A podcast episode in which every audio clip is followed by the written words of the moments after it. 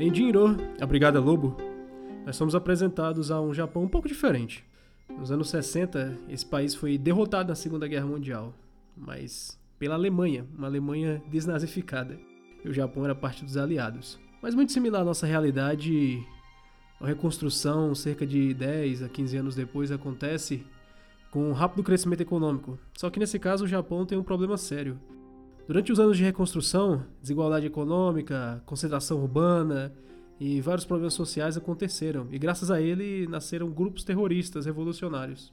Para lidar com esses grupos, o governo autoritário do Japão buscou medidas violentas. Nesse caso, com a criação da Unidade Especial Kerberos, ou os Panzerkorps, basicamente tropas blindadas humanoides que utilizariam violência contra os grupos terroristas. No começo do filme, nós somos apresentados a aquela que parece ser a nossa protagonista, uma brava revolucionária lutando contra fascistas a serviço de um governo autoritário. Mas, após essa cena inicial, nós descobrimos que não. O verdadeiro protagonista, Kazuki Fuse, é na verdade um membro da unidade Kerberos, um dos cães do governo. A história, apesar de ser bem interessante, tem planos de fundo ainda mais. Aqui nós vemos um protagonista que faz parte de uma organização que provavelmente poderia ser considerada como fascista, talvez. Só que ele não parece um vilão clássico. Seja pela falta de sentimentos muito fortes, o amor, ódio. Na verdade, é um desinteresse bastante estoico que ele tem.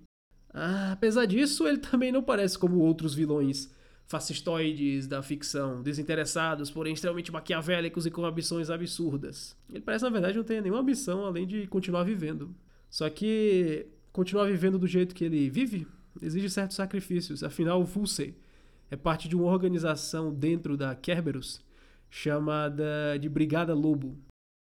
Existe um problema. O Japão está crescendo economicamente de maneira muito rápida e oportunidades de trabalho e crescimento estão aparecendo para as pessoas. Isso faz com que movimentos revolucionários percam meio que a seu propósito. E, além disso, uma unidade de ação tão violenta também começa a pegar mal na opinião pública. O filme já nos começa com esse dilema. A segurança pública, um grupo do Estado japonês, busca debandar de vez a unidade Kerberos.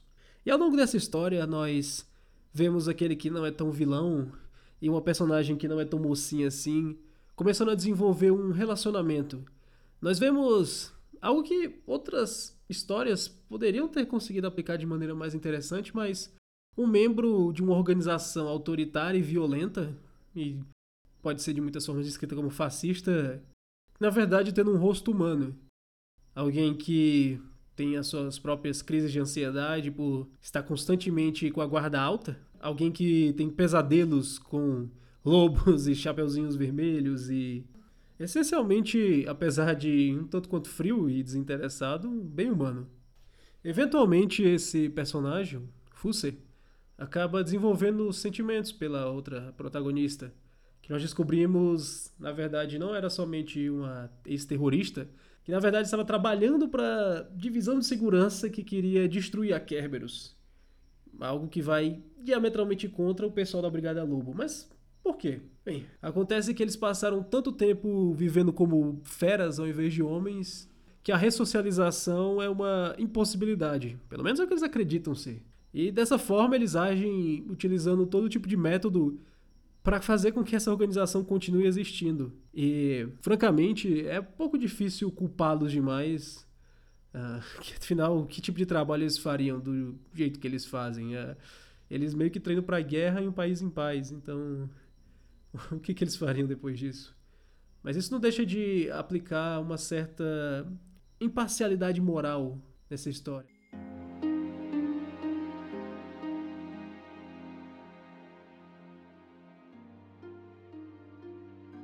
Isso acaba levando a outro ponto, no qual vemos que muitas histórias japonesas ao invés de levar em conta, como vemos a maioria das vezes nos Estados Unidos, na maioria das vezes em Hollywood, histórias onde bravos revolucionários lutam contra um governo autoritário e maligno. Na verdade, nós temos uma história muito mais complexa, nas quais os terroristas malditos também têm seus ideais por uma sociedade melhor, E os fascistas, miseráveis, assassinos do povo, também têm suas próprias questões individuais. A metáfora com o Chapeuzinho Vermelho não deixa de ser interessante porque nessa história nós temos um claro vilão, uma clara mocinha, uma mocinha que é enganada pelo vilão e com o final que acontece, seja o final mais Disney ou o final real. Mas nessa história há um probleminha, porque o nosso lobo aparentemente era uma chapeuzinho e a nossa chapeuzinho era uma loba. E às vezes alguém poderia pensar que isso era uma certa inversão de alguns tropes. Mas na verdade a história da uma reviravolta do meio pro fim e Fulce, na verdade, não era um bobo sendo enganado, mas desde o princípio ele sabia o que estava acontecendo. Acaba que a Chapeuzinho em pele de lobo, na verdade, era de fato um lobo. E a loba em pele de Chapeuzinho era Chapeuzinho também.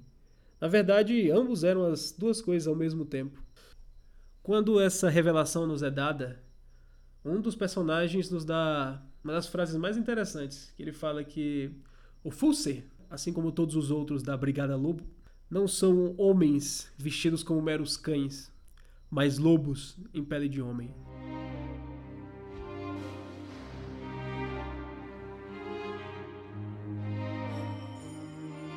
Esses lobos não são guiados por algum senso de ideal maior ou uma vontade de revolucionar a sociedade ou impor uma visão de mundo. Afinal, eles só querem continuar existindo. Quem não quer? Mesmo que seja uma existência baseada na violência. Se ao longo de todo o filme nós vemos Fulce gradualmente sendo humano, e, bem, no final ele abraça de vez a sua natureza de lobo.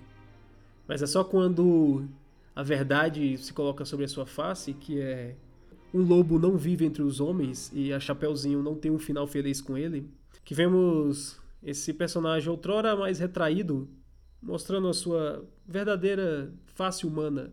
E é justamente quando ele perde a sua humanidade e executa a pobre Chapeuzinho, que nós vemos Fulcê em seu momento mais humano. Assim como nós temos a própria Chapeuzinho, ambos passaram o filme inteiro manipulando uns aos outros durante todos esses dias e semanas, apenas para o final desenvolverem sentimentos verdadeiros um pelo outro.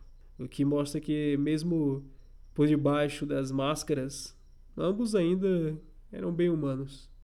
No fim, é dado a Fulce a escolha de se tornar um homem ou retornar ao mundo das bestas e fazer isso enquanto ele pode, ao terminar a vida da Chapeuzinho. Fulcer acaba escolhendo a segunda opção, ele já foi um lobo por tempo demais. É, não deixa de ser interessante pensar que uma história pode tratar de alguém que provavelmente seriam os vilões, na maioria dos lugares, como os protagonistas. Talvez algo que fosse um pouco perigoso hoje em dia, considerando a capacidade da internet de simplesmente julgar o autor, achar que alguma ideologia de seus personagens equivale à dele. Mas no caso de Jinro, a história, apesar de tudo, fala muito pouco sobre ideologia e muito mais sobre os corações humanos. Mas no final, e Jinro acaba escapando um pouco desse caminho comum de vilões malignos contra heróis bonzinhos. São pessoas que querem continuar existindo e, e seja uma menina que era uma terrorista que tirou a vida de muita gente, depois trabalhando para uma organização, tentando manipular um cara através do sentimento de culpa, ou esse cara que faz parte de uma organização extremamente violenta e de caráter bastante fascista, dentro de outra organização bastante violenta também, mas que em nenhum momento parece ser o clássico que nós temos de total indiferença e coração impuro das, de fascistas e outros tipos de vilões autoritários de filmes. Ele também tem a sua parte humana dentro de si. No fim das contas, essa história que é um thriller de espionagem e traição e policiais com armaduras fodas contra terroristas, acaba nem sendo sobre isso. Temos muito mais cenas de ambos andando pela cidade, conversando, discutindo, falando sobre si mesmos do que de fato qualquer dessas outras coisas. É uma pena que histórias como o Jinro dificilmente seriam lançadas hoje em dia. O ambiente político e cultural provavelmente tornaria um suicídio para qualquer um que trabalhasse nesse tipo de obra, ainda mais com um final como esse. Mas não deixa de ser interessante uma obra na qual vemos que refere-se a si mesmo como lobos em peles de homem serão tão humanos quanto qualquer um.